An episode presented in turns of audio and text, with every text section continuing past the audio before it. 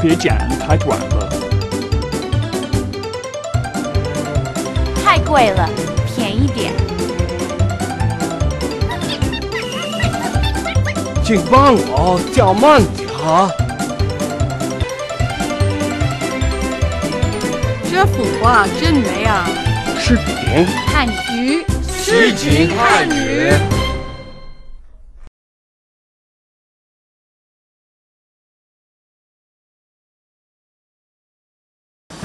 教练，对不起，我的跑步机怎么停了？对不起，我的跑步机怎么停了？对不起 means excuse me。我的 my 跑步机 treadmill 怎么 why 停了 means stop。对不起，我的跑步机怎么停了？Excuse me, why does my treadmill stop? 哦，让我看看。对不起，这个机器坏了，用不了。 I guess that's it. The treadmill has refused. I guess I should try something else to do. What about Tai Chi? 你们这里教太极拳吗？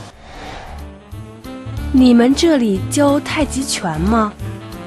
你们，you，这里，here，教，to teach，太极拳，Tai Chi or shadow boxing。你们这里教太极拳吗？Do you teach shadow boxing？是的，在五号这里。 Okay, let's give it a try. No, you're not seeing me doing it. Maybe next time when I become good at it.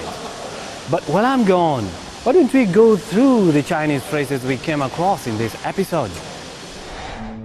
我的会员卡什么时候到期？我的会员卡什么时候到期？这么说它还能用？这么说， 它还能用？您能指给我看我的存衣柜吗？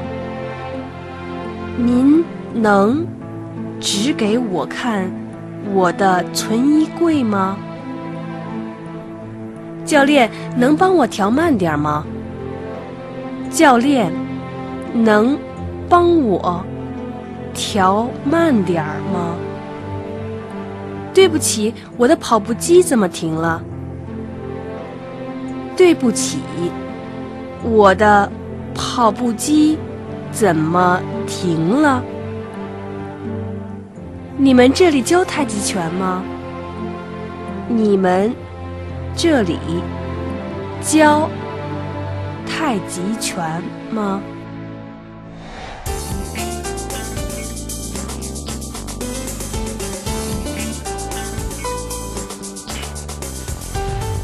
Believe you me, it's not as easy as it looks. I guess I need more time to get the hang of it. Hoping that you have learned a few Chinese phrases along the way. Catch you in the gym next time. For Living Chinese, I'm PK.